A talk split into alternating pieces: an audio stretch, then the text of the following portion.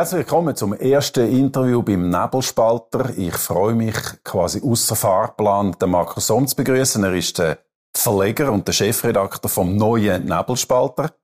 Schön, dass du da bist, Markus. Kein Zufall. Nicht ganz. Ja, auf einer Skala von 1 bis 10, wie geht's dir? 12.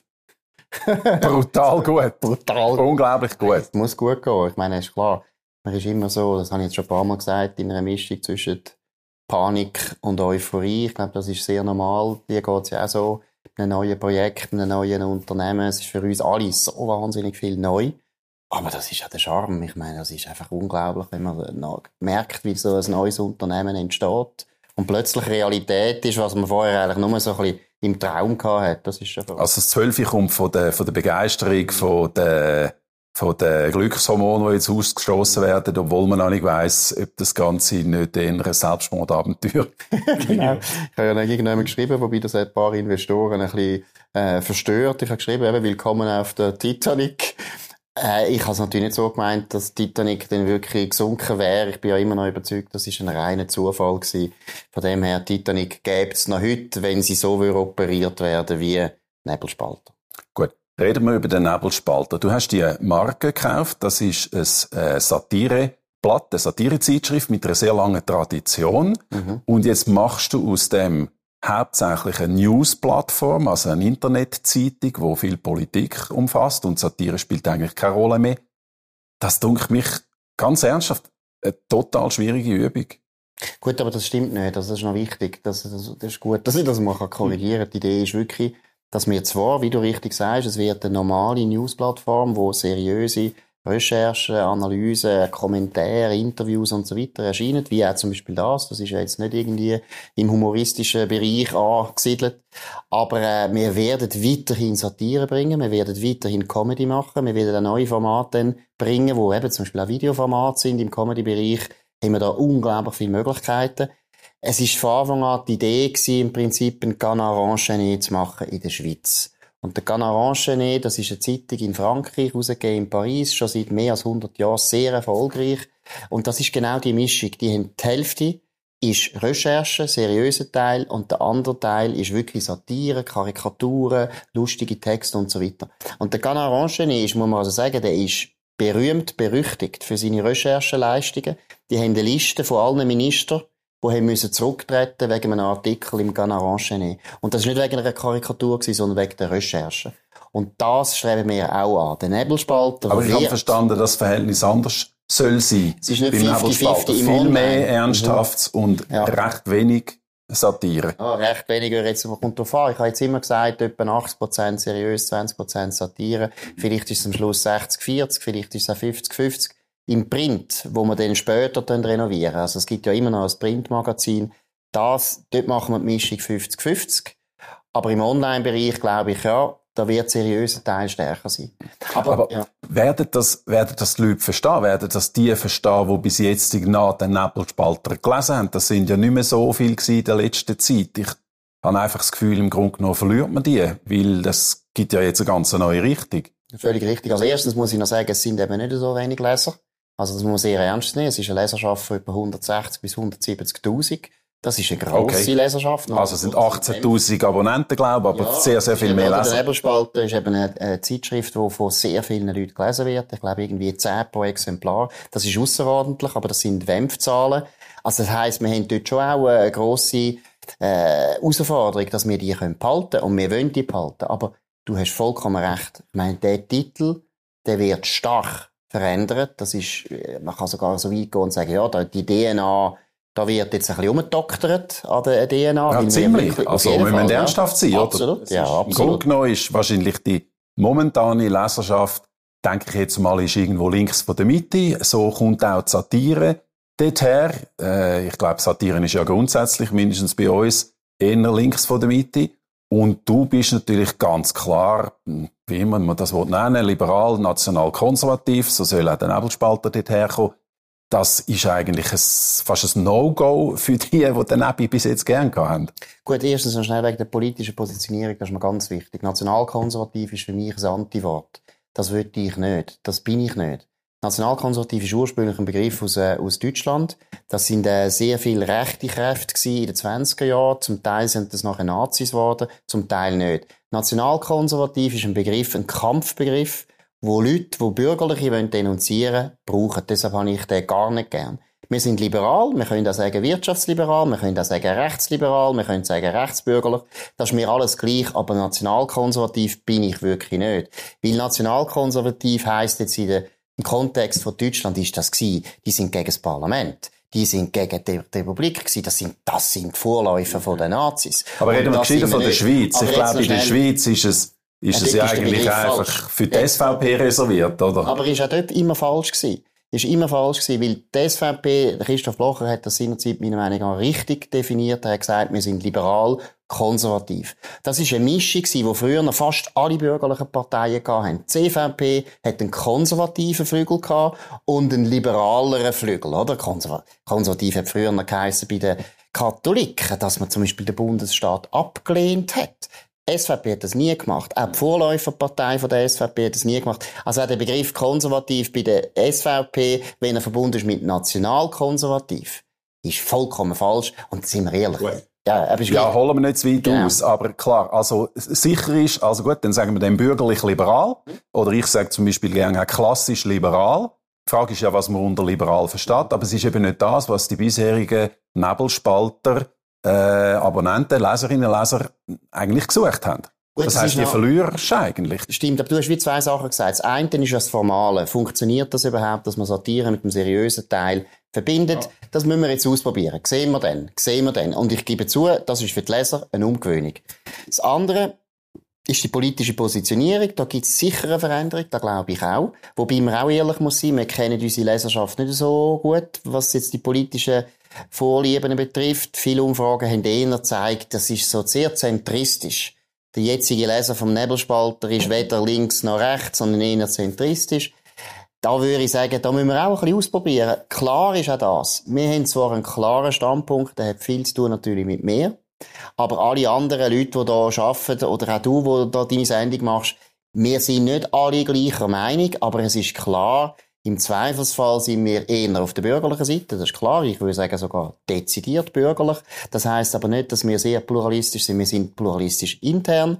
Wir sind aber auch pluralistisch vor allem, was Fremdstimmen betrifft. Ich habe gern, ich meine, da weißt du auch, und du bist auch so. Wir haben gerne Debatten. Und Klar. ich kann nicht Debatten führen die ganze Zeit mit Leuten, die ja, die gleiche Meinung haben. Helmut Hubacher ist ja, ja. eigentlich, ja, ich weiss nicht, ob man das so kann sagen, ein Fan von dir. Also er hat sich sehr positiv geäußert, dass er in der Basler Zeitung eine Stimme gehabt hat. Und äh, ich glaube, das, das nehmen dir die Leute auch ab, dass du die Vielfalt willst. Aber die Redaktion, wenn ich jetzt schaue, wer du jetzt angestellt hast, ist jetzt in meinen Augen gleich relativ einseitig. Es sind im Grunde genommen, vor allem sind fast nur Männer. Und äh, ja, es sind natürlich ich kenne jetzt noch nicht so viel, aber wahrscheinlich eher bürgerliche, Absolut. freisinnig denkende Männer. Also da muss ich jetzt auch sagen, das ist auch etwas, zuerst habe ich eigentlich das Gefühl gehabt, ja, ich will eine Redaktion, die ein bisschen pluralistischer ist, auch intern. Und ich muss dir sagen, und das habe ich schon früher erlebt, ich habe es bei der Weltwoche erlebt, ich habe es bei der Basel Zeitung erlebt, es ist recht schwierig, linke Journalisten dazu zu bringen, dass sie in einem bürgerlichen Medium arbeiten wollen. Weil sie sich offensichtlich, das ist ein bisschen meine These, sie sind sich sehr gewöhnt, in der Mehrheit zu sein. Und sie haben nicht so gern, wenn ein Chef anders denkt als sie. Und sie tun sich dann auch irgendwie, wenn der Chef bisschen anders denkt, dann tun sie probieren, dem auszuweichen. Ich habe es bei der Basel Zeitung auch so erlebt. Ich habe in der Basel Zeitung ganz ehrlich, erstens sind wir bis zum Schluss ist immer eine Mehrheit links von dieser Redaktion. Weil das ist unser Milieu, das ist unsere Branche. Bei der Basler Zeitung, ja, bis ja, zum Schluss? Eindeutig, ja, ja, eindeutig. Meine, okay. Haben wir aus, und so von außen ein bisschen anders wahrgenommen. Ja, weil der Inlandteil, der Inlandteil ist ziemlich homogen bürgerlich gewesen, aber auch nicht vollkommen, auch überhaupt nicht. Aber die anderen Ressorts sind sehr, sehr gemischt zusammengesetzt gewesen, im Lokalteil und so weiter. Und noch eines, ich hätte das sehr gern. Ich finde es eigentlich, ehrlich gesagt, eine der grossen Tragödien von unserer Branche dass wir das nicht schaffen, die Redaktionen zusammenzustellen, die vielfältiger sind. Aber vielleicht hast du zu wenig gekämpft. Vielleicht hast du jetzt einfach die Erstbesten müssen nehmen. Du bist ja unter Zeitdruck gewesen. Erstens nicht. Hast du genug nicht. gekämpft um Frauen? Um, um linke Frauen zum Beispiel? Sagen. Ich habe letztens jetzt gerade ein Interview gemacht mit dem Konstantin Seibt von der Republik. Ein sehr gutes Interview, hat er sehr gut gemacht, finde ich. Und er hat mir das auch erzählt. Sie haben eigentlich bei der Republik am Anfang auch wollen, dass das viel pluralistischer ist, dass sie eine Redaktion haben, wo es Leute hat, die eben auch bürgerlich denken. Und sie haben das Gleiche erlebt wie ich auch. Es war noch schwierig, gewesen, Journalisten, die anders denken, für das Projekt zu begeistern. Am Schluss sind es nicht gleich alles. Aber es ist eigentlich verrückt. Man will ja. ja eigentlich schon nicht nur die eigenen Leute erreichen. Du, aber am Schluss wird man ja auch mit den Leuten zusammenarbeiten, die man gerne hat. Und ich glaube, das ist auch ein bisschen das Problem von unserem Bubble, oder? Dass man halt Politik und persönliche Beziehungen ist nicht immer identisch. Aber meine Erfahrung ist auch, und das finde ich auch traurig, ich habe ein paar gute Freunde, die wirklich Linke sind. Ich habe aber auch Freunde verloren, weil, wie du weißt, bin ich früher noch dezidiert links gewesen. Aber ich habe auch Freunde verloren, wo einfach politisch, wo man gemerkt hat, hey, die Spannungen sind immer wieder da und es ist mühsam. Also, jetzt, du hast noch vorher gesagt, du hast genug gekämpft. Ich muss dir sagen, erstens, es ist eben nicht so einfach. Journalisten, die anders denken, zu gewinnen. Und bei den Frauen, gebe ich auch zu, habe ich sehr gekämpft, dass wir mehr Frauen haben.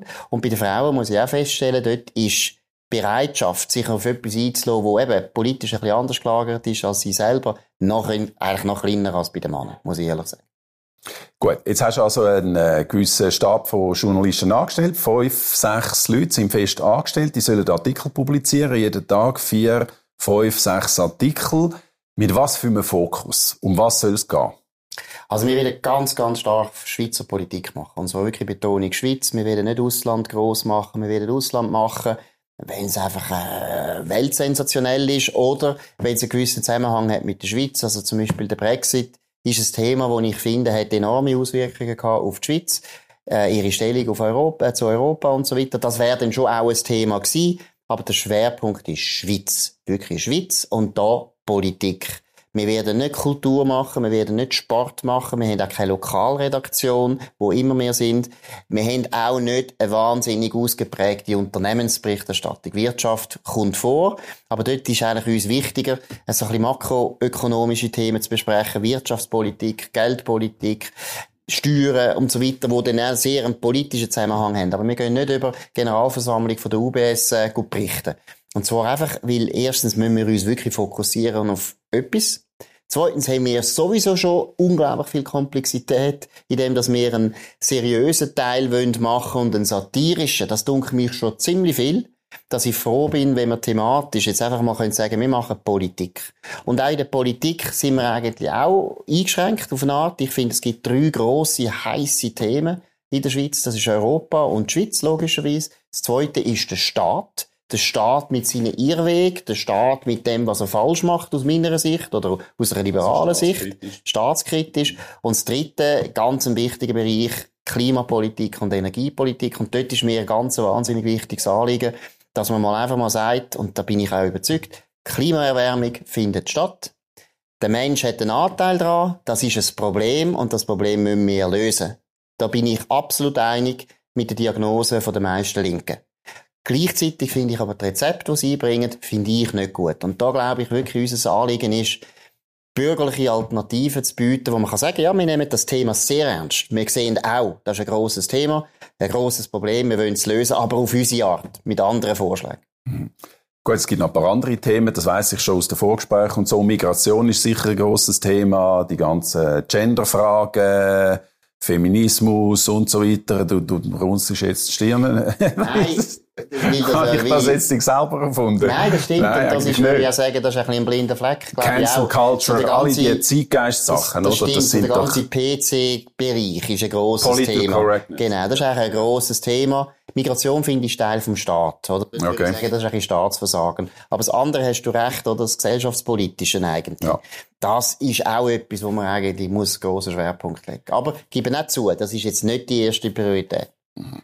Ich komme jetzt gleich nochmal schnell zurück auf das, äh, das Motto eigentlich. Klar liberal ist ja quasi der Claim.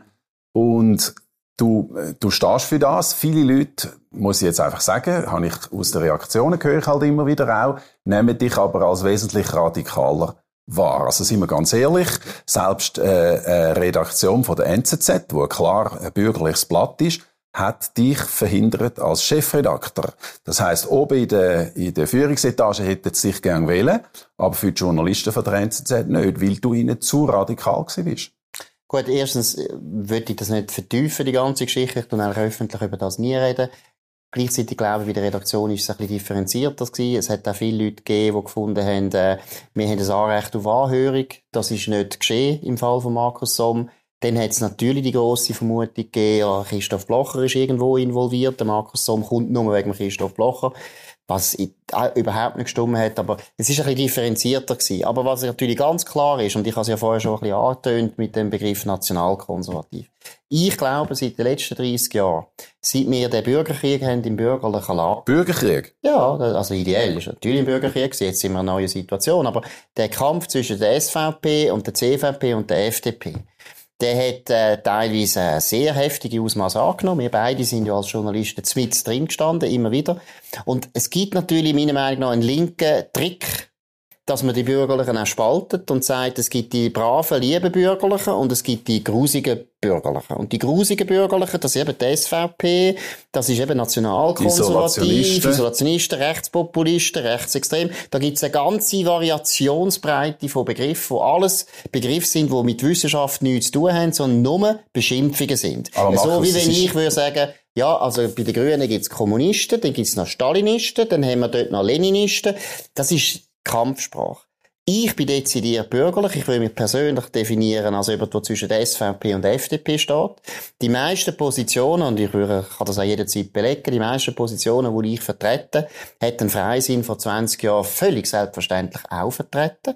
Sogar im Bereich, übrigens auch Migration und so weiter. Von dem her tut mich das jetzt nicht so überraschen, weil es ist klar, sobald du dezidiert bürgerlich bist in der Schweiz, wirst du denunziert als eben Populist oder und so weiter. Okay, aber es ist ja nicht nur das. Also wir haben ja einen kleinen Eklat kürzlich miteinander, weil ich dich um äh, konstruktive Aussagen gebeten habe.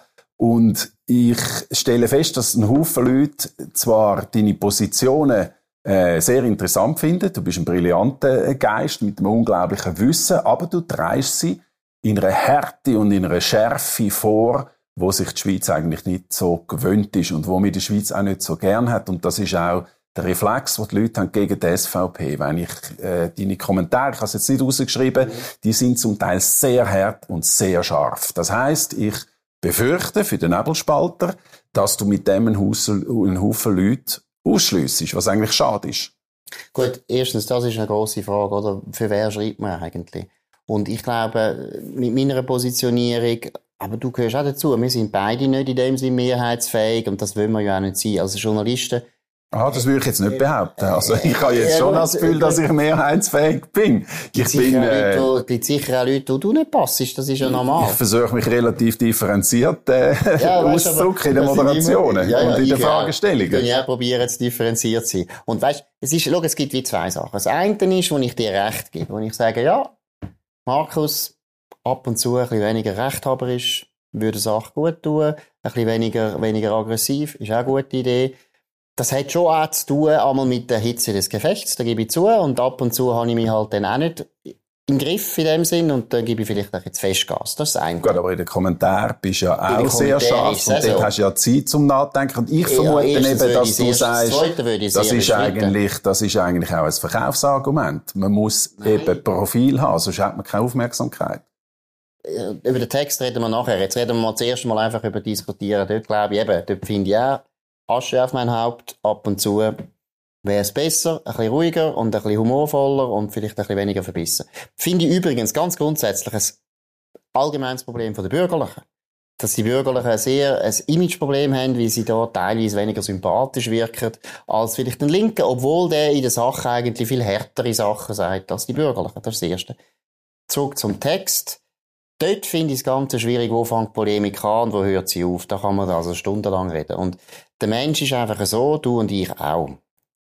Aber wenn wir uns Mühe geben, sind wir immer, meiner Meinung nach, zufriedener, wenn wir einen Text lesen, der doch mehr oder weniger dem entspricht, was wir auch glauben. Es gibt sehr wenige Leute, die so ehrlich sind die ganze Zeit, dass sie können sagen, ja, der linke Artikel da, wo ich eigentlich absolut einverstanden bin, aber der ist sehr brillant. Das gibt's schon. Aber das machen wir nicht jeden Tag. Und das wollen wir auch nicht jeden Tag. Weil der Mensch ist auch ein soziales Wesen. Wir wollen einerseits Teil sein von einer Gruppe. Das heißt eben, wir haben auch gemeinsame Vorstellungen, gemeinsame Werte. Und ab und zu haben wir es gern, wenn ein Aussenseiter kommt und sagt, nein, es ist anders.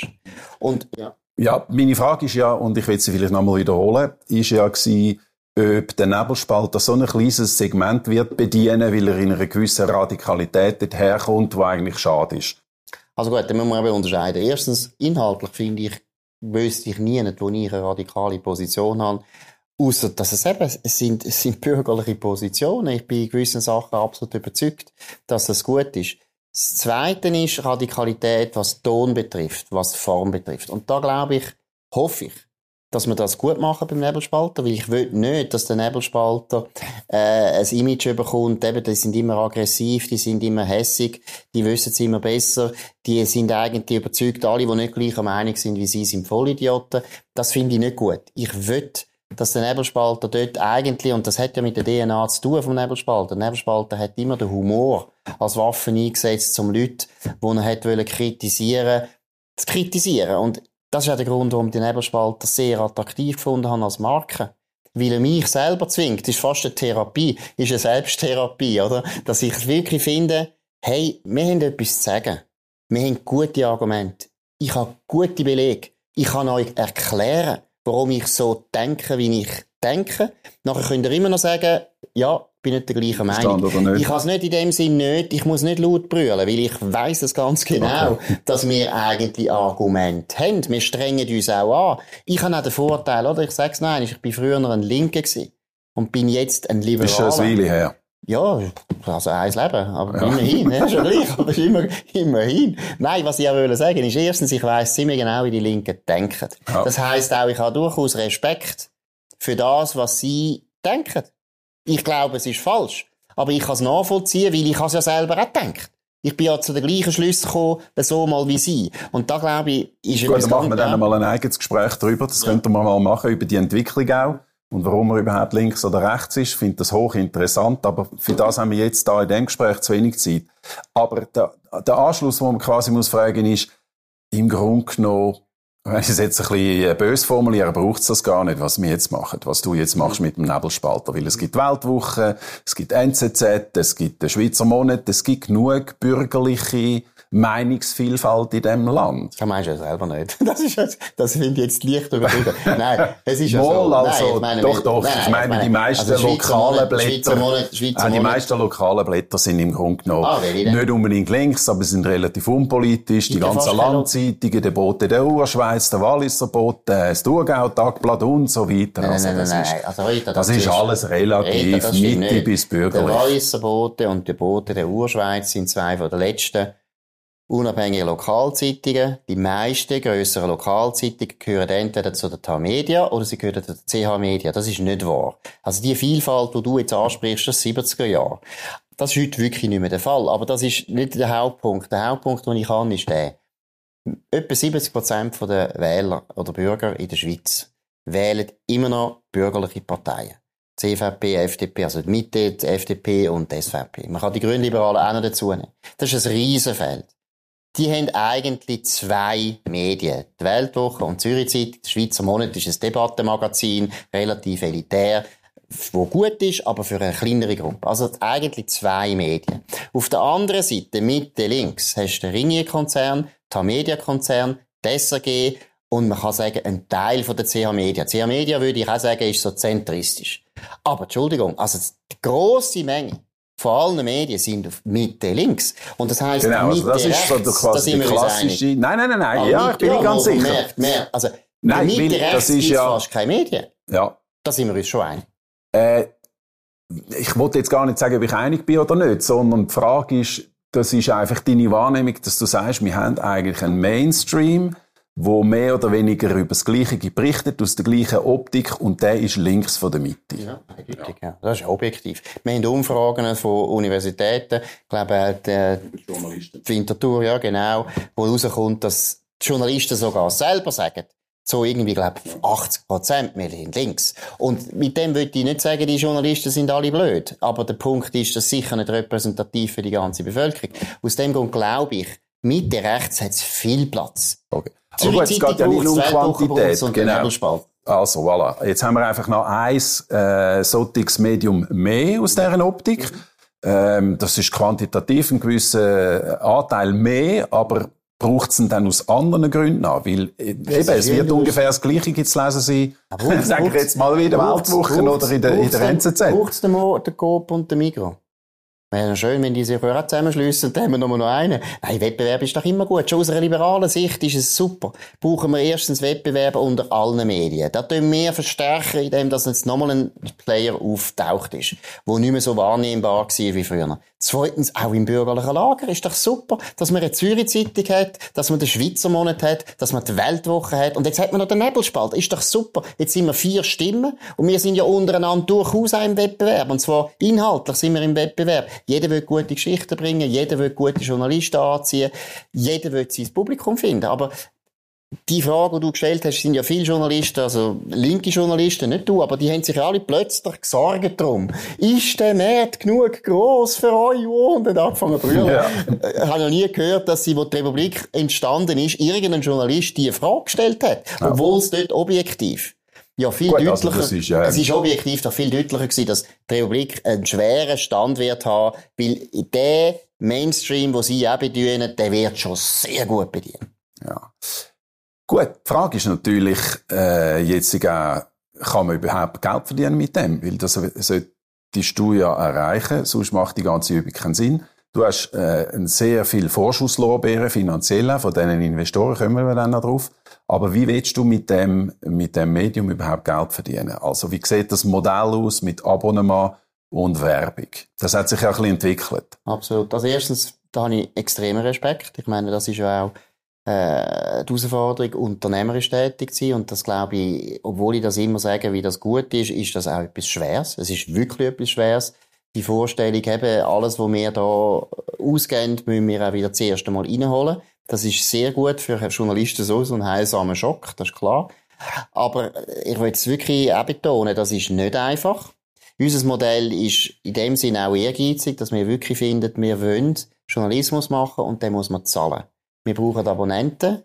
Wir brauchen Leute, die unsere Artikel so gut finden, dass sie finden, ja, ich zahle den Artikel, das ist mir etwas wert. Sogar einzelne Artikel? Sogar einzelne Artikel. Was wir bis jetzt eigentlich nicht gut funktioniert hat. Funktioniert funktioniert das schon irgendwo? Ja gut, dann müssen wir jetzt schauen. Ja, in Amerika gibt es schon so Modelle, wo es besser funktioniert, aber ich glaube, heute ist eines der grössten Probleme immer die Technologie dass es äh, zu kompliziert war zum Zahlen. Ich bin eigentlich überzeugt, wir haben ein sehr gutes Modell, wo, wo sehr einfach ist zum Zahlen, sehr schnell kannst zahlen. Weil ich glaube, die meisten Leute, und ich gehöre auch zu denen, zahlen gern für eine Leistung, die sie wirklich estimieren. Und die meisten Leute, die ja Medien konsumieren, finden, das ist ein guter Job, den die machen. Sonst würden wir es ja gar nicht lesen. Und das Zeug, das wir nicht lesen, würden wir dann halt nicht zahlen. Das ist fair enough. Aber ich glaube, dass wenn wir als Medien und als Journalisten eine Rolle spielen, nochmal in den nächsten 100 Jahren, dann müssen wir es schaffen, dass wir Geld verdienen mit dieser Tätigkeit. Weil die Alternative, sind einfach schlecht. Die Alternative ist entweder, dass der Staat uns hilft. Das ist nicht gut, weil eine der wichtigsten Aufgaben von uns Journalisten ist wirklich, den Politiker auf den Finger zu schauen. Klar, das ist das Wichtigste. Und wenn wir von denen unseren Lohn beziehen, können wir das nicht mehr. Also jetzt sagst ja du ganz klar, das wollen ja, wir nicht. Wir nehmen, wir nehmen keine Geld, ich sage es da wieder on the record, wir nehmen nie Geld vom Staat. Auch die Online-Förderung, die jetzt da wahrscheinlich kommt, wird nicht wird nicht für uns sein. Wir werden nichts nehmen. Sie müssen uns, auch wenn sie uns da festbinden und, einsperren für zwei Wochen und kein Essen geben, wir werden das nicht nehmen. Das ist klar. Auch der Reto Brennwald muss sich dann weigern. Nein, aber das ist das eine. Und das andere ist eben Stiftungen oder Mäzenatentum und so weiter. Und das finde ich langfristig ist auch nicht so eine gute Idee, weil letztlich... Du willst eigentlich, dass der Journalismus durch Kraft vom Journalismus ja, überlebt. Ich, ja, und ich meine... Ich und am Markt besteht. Ja, und ich sage es auch als Historiker. Also unsere Presse im, im Westen ist deswegen so stark geworden, weil es ein, äh, auf dem Markt eine Nachfrage hat gegeben, wo die Leser, zuerst nämlich die Leser, nicht die Werbung. Die Werbung ist ja eigentlich ein Phänomen, das etwa seit 100 Jahren eine grosse Rolle spielt. Aber vorher ist jede Zeitung einfach abonniert worden und der Leser hat zahlt für das, weil er gemeint hat, der Journalist macht eine gute Arbeit. Und die ganze Unabhängigkeit von der Presse gegenüber dem Staat, gegenüber dem General, gegenüber allen den Leuten, die probiert haben, die öffentliche Meinung eben zu beeinflussen, ist nur deswegen gewesen, wie sie am Markt haben können ihr Geld verdienen. Und von dem her, ja, bin ich sicher, das ist wahnsinnig wichtig, aber ich weiß, das ist schwer. Also wir werden, wir werden es gut müssen machen, wir werden müssen unsere Leser finden, wir müssen die überzeugen, dass wir einen guten Job machen Aber sind wir ehrlich, das ist auch etwas Gutes. Ich meine, ich glaube, ein Grund, warum wir Medien in die Krise sind, ist, weil wir Journalisten, du und ich beide, wir sind in einer Zeit als Journalisten gross geworden, in Institutionen, wo das Geld immer da war. Und man eigentlich als Journalist nie hat sich müssen Gedanken machen finde ich überhaupt das Publikum? Also du beim Fernsehen eigentlich noch mehr, also ihr habt wenigstens Einschaltquoten mhm. gehabt, ihr habt gewusst, was das heisst. Mehr bei den Zeitungen eigentlich nicht. Du hast nie gewusst, ob jetzt die Auflage um 3% abgegangen ist wegen deinem Artikel oder wegen der Gesamtleistung. Das war eigentlich egal gewesen. Du hast können machen, was hast ja. wollen und die Haupteinnahmequelle ist ja sowieso die Werbung gewesen, also nicht der eigentliche Kunde. Und ich glaube, dass Journalismus besser wird wenn man sich um den eigentlichen Kunden muss kümmern. Und das sind Sie, oder? Zuschauer und Zuschauerinnen, die sagen, ja, das ist jetzt noch interessant, was der Reto Brennwald und der Markus Somm da miteinander diskutieren. Und wenn Sie es nicht interessant finden, dann haben wir den Job nicht gut gemacht. Ja, man sagt ja eigentlich, dass ein Haufen Journalisten vor allem für ihre Kollegen schreiben. Also du bist in eine Redaktion eingebunden, du weißt ganz genau, was Kolleginnen und Kollegen denken und mit deren Erwartungs Erwartungshaltung schreibst. Ähm, jetzt, wenn man das ein bisschen konterkarieren müsste ich sagen, ja nein, also natürlich wird ja der Journalist, der versteht sich ja als Aufklärer, er will gerne etwas beitragen. Äh, wie würdest du, wo, wo siehst du da den Unterschied zu, in der Denke und in der Herangehensweise für eine gute Geschichte, wenn du sagst, wir müssen viel mehr wirklich daran denken, an unsere Konsumenten? Ich glaube, das, was ich, was ich jetzt vorher beschrieben habe, das erleben ja jetzt alle Journalisten, die im Digitalen unterwegs sind. Erst Digitale hat uns ja die Möglichkeit gegeben, dass man genau sieht, der Artikel ist interessant. Diese Sendung wird geschaut. Der Podcast hat Erfolg. Und das ist eine totale Revolution, glaube ich, für alle Journalisten. Weil wir Journalisten eben, wie wir vorher besprochen, sich eigentlich daran gewöhnt sind, du hast es gut gesagt, wir alle brauchen Feedback. Wir brauchen alle Publikum. Jeder Schauspieler will, dass es einen Applaus gibt. Jeder Unternehmer, und das ist der Punkt, oder, hat auf dem Markt Erfolg und hat das Feedback vom Markt. Wir Journalisten haben lange eigentlich nur das Feedback gehabt, genau wie es du richtig sagst, von den Kollegen. Wenn Kollegen gesagt haben, Brennwald, die Arena ist sehr gut gewesen, dann bist du zufrieden gewesen. Dann hat es noch zwei, drei Reklamationen gegeben, ist der gleich gewesen. Die haben im Wallis gelebt und das Wallis nimmst du nicht ernst. also völlig frei erfunden, meine Damen und Herren, aber als Beispiel gar nicht schlecht. Du weißt, was ich meine. Kollegen sind das Wichtigste Genau. Heute gilt das für alle Journalisten im Digitalen siehst du sofort, ob etwas interessiert oder nicht. Das finde ich gut, das finde ich wichtig. Aber, darf ich noch ein ja. Aber einschieben? Ja. Jetzt erleben wir ja als Umgekehrte eine ganz äh, eine schlechte und in meinen Augen auch gefährliche Entwicklung, dass man so auf Klicks fixiert ist, und dass man das in den Vordergrund schiebt, was Sensation ist, was, das sehen wir jetzt beim ganzen Corona-Thema, also die brutalsten Fallzahlen publizieren, die neuesten Krankheitsbilder und äh, dann bist du sicher, das hat einen Haufen Aufmerksamkeit. Aber das ist ja eigentlich auch keine gute Entwicklung. Das ist keine gute Entwicklung, aber, muss man auch ein bisschen ehrlich sein, das ist immer schon so gewesen. Sensationen haben immer schon eine irrsinnige Rolle gespielt, die Auflagen sind immer aufgegangen. Wenn der Kennedy ermordet worden ist, ist das die bessere Geschichte gewesen, als wenn irgendwie ein Grenke, ein Uhrmacher vom Dach gefallen ist. Also das ist jetzt auch wieder ein ganz blöde, blöde Das ist eben zynisch, aber das ist Beispiel, eben... Aber ja. ich meine, Sensation ist schon immer äh, ein wichtiger Bereich von der Medien. Also muss man, muss man auch ein bisschen ehrlich sein. Das ist nicht, ist nicht, also ich wollte jetzt da nicht so kulturpessimistisch sein. Es ist nicht schlimmer geworden als vorher. Auch was die Kritik an der Bubble betrifft. Ja, man schreibt ja nur noch für die, die gleicher Meinung sind. Das stimmt schon. Aber es hat früher freisinnige, katholische und linke Blätter gegeben. Das hat man früher auch schon gemacht. Aus dem gleichen Grund, den ich vorher gesagt habe, dass die meisten Menschen eben gleich auch in der politischen Orientierung, eine gewisse Gemeinsamkeit wollen erleben mit den Leuten, die gleichgesinnt sind. Das ist ja klar. Aber was ich positiv finde, ich sage es noch eins, ist, wir haben vieles unmittelbares Feedback heute, das ist viel extremer. Natürlich müssen wir aufpassen, dass wir jetzt nicht in die falsche Richtung, ins falsche andere Extrem springen. Nachdem, dass wir jetzt 30 Jahre uns futiert haben um den Kunden, ja. dürfen wir jetzt auch nicht zum absoluten Diener werden nur vom Kunden. Dass man nur noch schreiben, was der Kunde erwartet. Nur noch bringen, was der Kunde will. Das meine ich auch politische Positionierungen, aber natürlich auch was Sensationen betrifft. Das ist völlig klar. Es ist eine Gratwanderung. Ich finde, es ist, schau, ich habe, das ist übrigens, auch mit dem Konstantin Seib so besprochen, habe ich auch gefunden, oder?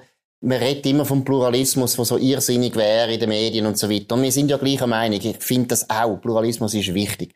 Aber es ist gleichzeitig wichtig, dass jedes Medium irgendwo ein Heimpublikum muss haben, aus kommerziellen Gründen. Du kannst gar nicht überleben. Ich habe denen eben Seib gesagt, also wenn die Republik einmal schreibt, Atomkraftwerke sind gut, dann finden alle, ja, das ist originell. Ja, super, hätten wir jetzt gar nicht erwartet. Irrsinnig. Wenn aber die Republik anfängt, jede Woche einen Artikel zu bringen, der atomfreundlich ist, dann werden die Leser bald einmal sagen, hey, geht's euch eigentlich noch? Was ist ja, was ist ja reingefahren?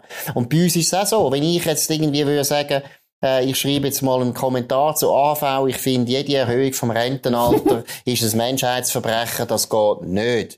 Dann würden das meine Leser oder die Leute, die uns gut finden, zuerst finden, ja, ist noch originell, ja, hätte mal einen anderen Gedanken gehabt, aha, wenn ich das jede Woche schreibe. Das genau. geht nicht. Also am Schluss also man muss irgendwo, es ist eine Gratwanderung, oder? Mhm. Und das ist ja für jeden einzelnen Journalist auch so. Du kannst ab und zu schon mal etwas anderes bringen, als du selber äh, sonst gesagt hast. Aber wenn du es immer machst, dann bist du am Schluss einfach wischiwaschi. Und die Leute wissen nicht mehr, für was steht der eigentlich. Okay.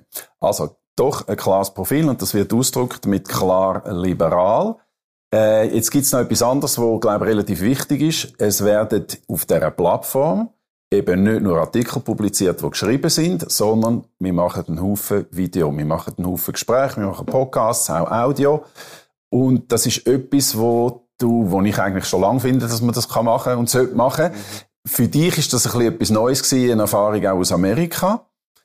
Und vor allem lange Sachen. Mhm. Wo ich jetzt eher das Gefühl habe, du, also die Leute haben eh keine Zeit heute. Die haben keine Zeit zum, ich weiß gar nicht, wer jetzt das, was wir jetzt da schwätzen, wirklich eine Stunde lang hören Aber du bist der Überzeugung, dass das etwas ist, was fehlt bis jetzt. Also grundsätzlich ist es ja so, dass immer Amerika etwa fünf, sieben Jahre voraus ist gegenüber Europa. Früher war es noch krasser gewesen, heute ist es, äh, ich würde immer noch sagen so, teilweise, nein, nicht teilweise eindeutig. Und wenn du in der amerikanischen Medienlandschaft schaust, ist das so offensichtlich, dass die grossen, grossen Erfolge der letzten Jahre sind Podcasts, ob jetzt die äh, im Bild kommen oder nur als Audio. Und auffällig ist wirklich, es sind sehr lange Podcasts. Es ist interessant, sie haben eigentlich die Branche ein bisschen Lügen gestraft, oder? Die Branche hat immer gesagt, du kennst es auch gut vom Fernsehen. Und wir auch, oder? Nicht zu lang, nicht zu lang. Und ja, das wollen die Leute gar nicht. Und im Internet merkt man jetzt plötzlich, wenn, wenn der Kunde eine grosse Auswahl hat, dann findet er das eigentlich noch gut, mal ein längeres Gespräch. Weil, äh, ich würde jetzt sagen, fast alle Gesprächspartner, wenn sie interessant sind, sind eigentlich meistens interessanter, wenn sie ein bisschen länger können reden und können erklären und so weiter, also dem her bin ich, ja, bin ich eigentlich zuversichtlich, dass das in der Schweiz auch so, äh, funktionieren. Also ich glaube, es ist dann noch eine Frage, ob es lang fertig ist oder ob es lang ist als Format. Aber intensiv und interessant, das ist wahrscheinlich ein Riesenunterschied. Ich habe aber gleich noch die Wahrnehmung, dass die, sagen wir mal, die Podcaster in Amerika zwar sehr erfolgreich sind, die haben ein paar hunderttausend Views, aber im Vergleich natürlich zu einer nationalen Fernsehkette ist es gleich nicht wahnsinnig erfolgreich. Ja gut, das kommt jetzt noch darauf an. Also, meine, wenn du Leute hast, eben, Joe Rogan ist einer der erfolgreichsten, der hat über mehrere Millionen. Das ist dann schon ziemlich viel. Und, und dann ist also CNN und Fox News nicht so wahnsinnig viel besser. Und wenn du nachher siehst, dass Fox News oder CNN Redaktionsstäbe haben von Tausenden von Leuten, und ein Joe Rogan macht das praktisch allein und sein, er hat noch einen Produzent, dann merkst du erstens, ja, da kannst du also gut Geld verdienen, weil das ist irrsinnig billig von den Kosten her. Aber das Zweite ist auch, dass ich glaube, dass das ist ja der Witz von, dem, von dieser heutigen Medienwelt, dass es völlig ausfächert, weil die Schwelle einsteigen in die Medienwelt ist heute viel, viel tiefer als noch vor 20 Jahren. Vor 20 Jahren... Wie meinst du die Schwelle? Ja, ich meine, wenn ich früher einen Artikel schreiben wollte, habe ich eine Druckereimaschine kaufen ich kann nicht einfach können Artikel schreiben und verbreiten. Das ist nicht gegangen. Heute kann ich das eigentlich. Heute kann jeder her sitzen und ein Video genau. produzieren. Und das Gleiche ist auch beim Fernsehen. Das Fernsehen hat früher noch unglaubliche Fixkosten gehabt mit dem Material, mit den Kameras, mit den Studios. Da hat nicht jeder einfach Fernsehen können machen. Heute kann jeder Fernsehen machen. Und das hat ja dazu geführt, dass eigentlich wieder viel mehr Leute in dem Markt drin sind. Deshalb haben wir ja finanziell Probleme. Wir, wir Medien, traditionelle Medien, weil die Konkurrenz ist viel, viel grösser geworden, aber wir merken vielleicht auch besser jetzt, was die Kunden wollen. Eben, dass die Kunden vielleicht einen Joe Rogan, der mit dem Elon Musk drei Stunden redet. Drei Stunden. Und dann raucht, raucht die Maske noch einen Joint. Ja, gut. Meine, das ist, das ist, das, meine, das ist gut, super. das ist der also, Traum von jedem Interview. Ich kann einladen, nicht so ja. einen Joint. Ich habe jetzt auch noch einen mitgenommen. das ist natürlich, das ist natürlich eine einmalige Situation, wenn du Elon Musk haben und er raucht auch noch einen Joint in der Sendung. Aber, ähm, also die Frage ist, ob, oder sagen wir mal, die Wahrnehmung ist, wir haben eine Demokratisierung, es passiert viel mehr, mit viel, viel mehr Stimmen. Die Frage ist dann auch, wo ist Qualität? Mhm. Weil früher ist klar gewesen, ein NZZ, das ist Qualität gewesen. Und da, denke ich, muss sich der Nebelspalter sicher beweisen. Du hast einen Haufen auch junge Leute eingestellt, die noch nicht so viel Berufserfahrung haben. Wir haben äh, die klare Positionierung. Lassen wir das offen. Offenbar glauben äh, vor allem deine Investoren, an das Projekt, oder sie hoffen, hoffen mindestens, dass es nicht scheitert. Du hast unglaublichen Erfolg gehabt mit Investoren. Du hast eigentlich am Anfang, glaube mal, so mit etwa 40 Leuten gerechnet gehabt, wo jeder 100.000 Franken investieren. Du hast dann innerhalb von kurzer Zeit, du hast im letzten Sommer angefangen, 70 Leute gefunden und 70 äh, mal 100.000 Franken können zusammentragen. Ja, ich glaube, es ist schon Ausdruck von einer gewissen Missstimmung über die Medien, oder? Also, das ist natürlich schon ein Riesenthema in bürgerlichen, privatwirtschaftlichen Kreisen. Ist das ein Riesenthema, das Sie finden und ich finde natürlich auch, zu Recht, Ihre Stimme, Ihre Sicht kommt praktisch nicht mehr vor. Die Sicht von der Privatwirtschaft auf unsere Welt, oder? Wir haben, Aber ist, das ist eine Frage, Medien, ist, ja. es, ist es repräsentativ? Weil du bist zu was man jetzt, man hat nur ein paar Namen können lesen aus der Automobilbranche, vielleicht aus anderen Branchen, wo jetzt vielleicht speziell bürgerlich ticken. Ist das wirklich repräsentativ für, sagen wir mal, das Denken von der Führungsleute in der Schweizer ja, Wirtschaft? ist sehr, ist sehr repräsentativ, weil die Leute, die 70 sind, eigentlich aus allen Branchen. Da ist nicht so, dass jetzt irgendwie die Automobilbranche speziell vertreten wird. Da gibt's Maschinenindustrie, da gibt's Pharma, da gibt's Finanzplatz, da gibt's da gibt's viel KMU, da gibt's das KMUs ganz, auch, ja, wo bei den Investoren sind, ja, wo 100'000 Franken investiert ja, haben. Ich meine, KMU sind auch gute Unternehmen, wo sehr viele Unternehmer sind, wo, wo äh, sehr erfolgreich sind. Ich würde vielleicht noch betonen, es sind sehr viele Unternehmer. Und äh, dort würde ich sagen, und das weißt du auch, ich meine, wir alle, die Journalisten sind, die ab und zu mit Unternehmern reden oder Manager, ja, Missstimmung über die Situation der Medien in den Medien ist, ist ganz, ganz groß Und zwar eben aus dem Grund, den wir vorher angesprochen haben. Wenn 80 Prozent der Journalisten selber sagen, sie sind links, dann ist das einfach ein Problem für die Privatwirtschaft, wo natürlich von diesen linken Journalisten immer kritisiert wird. Ob jetzt zu Recht oder zu Unrecht. Ich sage nicht, dass die nicht kritisiert werden müssen. Aber es ist ein bisschen einseitig. Und man sieht es jetzt vor allem bei der Corona-Politik ist es klassisch geworden, oder?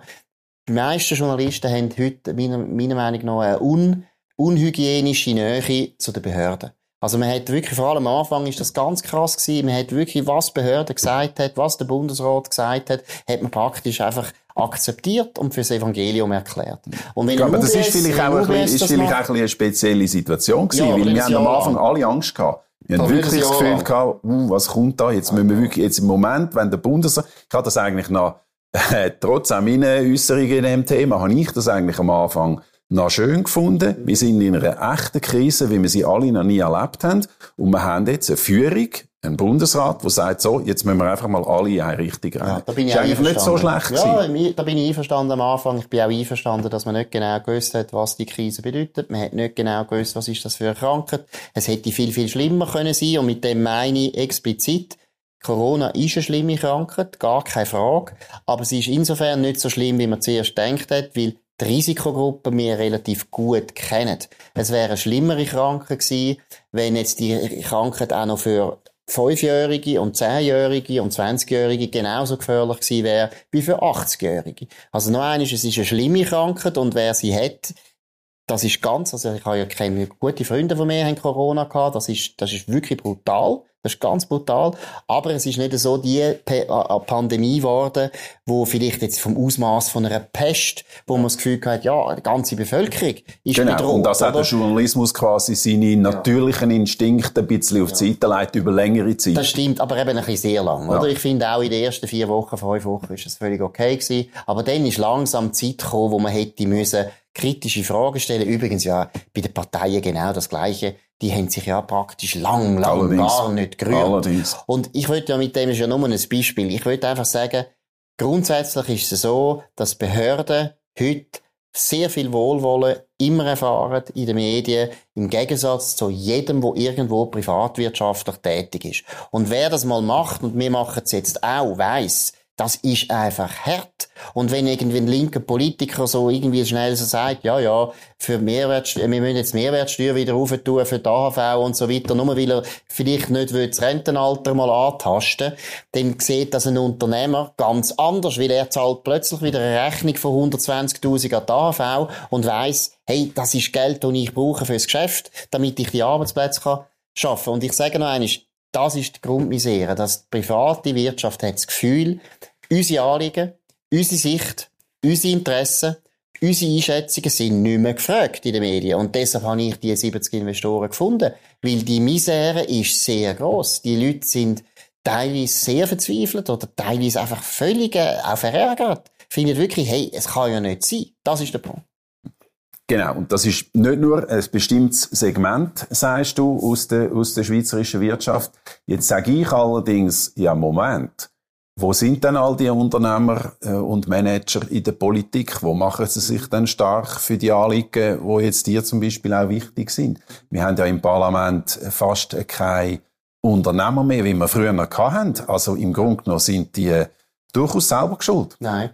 Das Parlament hat natürlich alles gemacht, damit eigentlich Leute und das spielt jetzt nicht einmal eine Rolle, ob sie rechts oder links sind, Leute, wo Beruf und Politik nicht vollkommen identisch ist, können fast nicht mehr ins Parlament.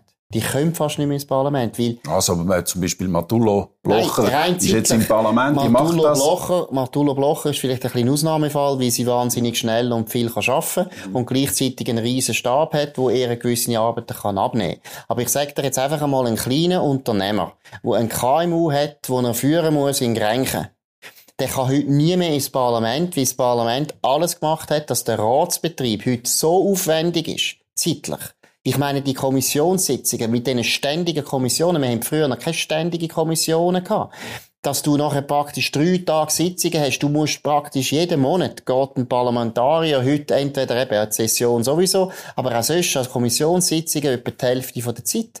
Du kannst nicht mehr ein Unternehmen führen. Du kannst auch nicht mehr eine normale Anwaltspraxis führen. Du kannst auch nicht mehr Lehrer sein und gleichzeitig im Parlament. Du kannst auch nicht mehr Gewerkschafter sein und gleichzeitig im Parlament, sondern Gewerkschafter sagen einfach, ja, das ist für uns so gut, dann tun wir jetzt 100% praktisch ins Parlament abdelegieren. Aber ich, was ich würde sagen, ist mit dem, die Unternehmer sind nicht nur selber schuld. Es gibt schon einen Aspekt, den ich auch finde, sind selber schuld. Aber man muss einfach sehen, Berufspolitiker haben übernommen. Und übrigens bei der SP genauso wie bei der SVP. Wenn du die jungen Leute anschaust, auch wie der FDP, die jungen Parlamentarier anschaust in diesen Parteien, alle Parteien, links oder rechts, die sind alle praktisch Berufspolitiker geworden. Und ich finde, dort bin ich auch dagegen, dass Leute mit 28 schon ins Parlament gehen, weil die haben einen Wahnsinnslohn. Das geht bis, das geht von 120 bis 150, je nachdem, wie man es genau rechnet. Das ist ein guter Lohn für jemanden, der 28 ist. Die müssen nie mehr arbeiten. Und jetzt haben wir immer mehr Leute, die noch gar nie geschafft haben und Leute, die eben Erfahrung hätten aus dem normalen Leben. Und ich betone es nochmal, wäre auch gut, mal wieder einen Arzt zu haben wo irgendwo eine Erfahrung, Corona wäre noch gut gewesen, mhm. wir hätten ein paar Ärzte im ja. Parlament. Ja, man, nein, im Bundesrat, immerhin. Ja, immerhin, immerhin, teilweise, ja, genau. okay. Ja, ich glaube, wir müssen langsam zum Schluss kommen. Wir äh, sind in dieser Woche, wo der Nebelspalter startet, nebelspalter.ch online startet. Wo steht das Projekt in einem Jahr? In einem Jahr wird äh, die New York Times anfragen, ob sie unser Geschäftsmodell kopieren können. Das hätte ich jetzt nicht gesagt. das ist, das ist jetzt ein bisschen, ein bisschen übertrieben. ein bisschen übertrieben. Nein, in einem Jahr erstens immer noch so fröhlich sind wie jetzt, ja, dann ist schon das mal gut. Ich, das hoffe ich sehr. Äh, in meinem Jahr möchte ich wirklich, dass wir äh, finanziell irgendwie konsolidiert sind, dass wir sehen, ja, das Geschäftsmodell geht auf, Zweitens, wir haben Leser, die sich interessieren, wir haben genug Abonnenten, wir sind immer noch Journalisten, die mit der grossen Leidenschaft und Begeisterung das machen. Dann sind wir schon sehr, sehr gut aufgestellt. Das wäre, das ist mein Hauptziel. Hauptziel ist wirklich, wir müssen einfach finanziell nachhaltig sein. Und das Zweite ist, ja, es soll ein Produkt sein, wo gut ist, wo die Leute sagen, ja, das ist jetzt noch lässig, was ich da im Nebelspalter gesehen habe oder gelesen habe, hast gesehen und so weiter. Das heisst nicht, dass wir die Welt verändern. Wir werden die Schweiz nicht aus den Fugen lüpfen. Das ist nicht das Ziel, sondern das Ziel ist wirklich einen weiteren, guten, journalistisch gemachten Titel zu machen, wo viele Informationen sind, wo neu sind, wo präzise sind, wo sorgfältig sind, haben wir gar noch nicht angesprochen. Oder das ist mir wirklich, glaube ich, auch noch das zweite nämlich Problem der Medien ist, dass wir häufig zu ungenau sind. Und für das möchte ich auch, dass der Nebelspalter steht. Gerade weil wir einen Satireteil haben, können wir es uns leisten, im seriösen Teil ein bisschen weniger satirisch zu sein. Also ja, stimmt. Also wir haben es gestreift gehabt, mhm. wo ich gesagt habe, äh, es sind heute sehr, sehr viel mehr Stimmen und man weiß nicht mehr genau, wo, welchen Stimmen kann man vertrauen. Also, und ich habe ja gesagt, du hast einen Haufen junge Journalisten angestellt. Meine Frage nach der Qualität tust du so beantworten. Du sagst, nein, das muss verheben, ganz klar. Ja. Und wer, wer garantiert die Qualität? Ich. Ja. ja, ich. Okay. Nein, für das sind wir, du bist auch, du, wir zwei sind ja jetzt alte, weisse Männer. Nein, das ist schon wichtig, oder? Wir haben grosse Erfahrung im Journalismus und ich glaube, die Mischung von dem Team ist auch deswegen gut, weil wir haben ganz junge Männer und Frauen, wo wir noch teilweise anziehen müssen und wir haben ein paar wirklich erfahrene Journalisten, die in den, in den Medien auch schon wichtige Rollen gespielt haben. Wir können die auch nachziehen. Wir können garantieren, dass die Qualität stimmt. Hoffe ich zumindest. Und ich will es noch einmal betonen. Ich glaube, ich habe meinen Sohn, den älteren Sohn Max, habe ich gefragt, was willst du eigentlich für ein Medium? Oder so ein bisschen fokusgruppenmäßig. Mhm. Und dann hat er gesagt, ich will einfach mal ein Medium haben, wo das Zeug stimmt.